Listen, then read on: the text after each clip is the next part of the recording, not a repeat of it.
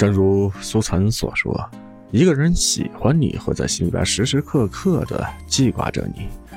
感情里，当一个男人想念你的时候，会控制不住的关心你，对你牵挂不已。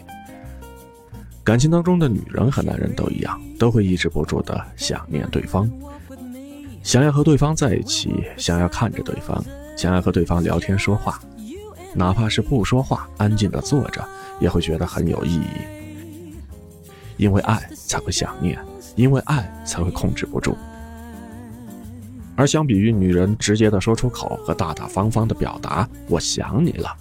男人对想念的表达更为含蓄间接。因为大多数男人都是比较好面子的，而且他们对于感情更多的是理智和冷静，不像女人更多的是感性和随性。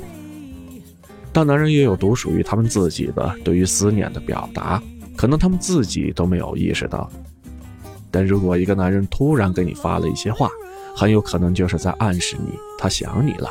可别傻乎乎的不知道对方的心意。所有你觉得莫名其妙的你在干嘛，都是一个男人无法说出口却又控制不住的想念。